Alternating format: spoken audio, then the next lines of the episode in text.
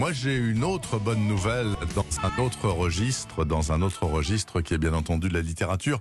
Bon, évidemment, tout ça est criminel. Forcément, je vous raconte l'histoire en deux mots. Elle s'appelle Mona Lisa, elle a 8 ans. Un soir de février 2004, elle est embarquée presque devant le cimetière des Grands Maisons où est enterré Mitterrand à Jarnac, en Charente.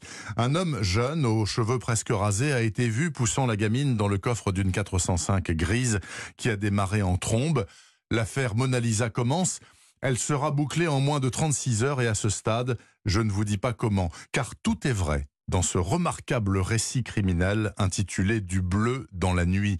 L'auteur Jean-Charles Chapuzet a retrouvé et rencontré tous les protagonistes, les habitants, les élus, les journalistes et surtout les gendarmes, bien sûr, les hommes en bleu, ceux de Charente, mais aussi ceux de la section de recherche de Bordeaux, qui ont déboulé en pleine nuit à Jarnac. À leur tête, à l'époque, il y avait Francis Hubert, alias le patron.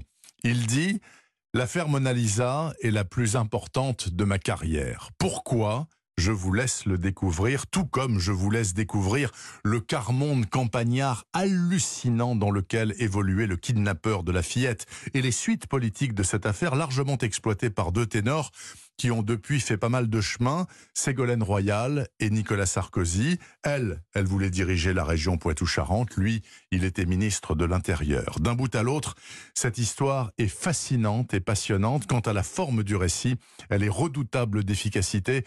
Je termine donc cette 23e saison de C'est à lire avec ce formidable Du bleu dans la nuit de Jean-Charles Chapuzet, paru aux éditions méconnues Marchiali qu'il faut saluer aussi pour leur mise en page inédite et particulièrement élégante.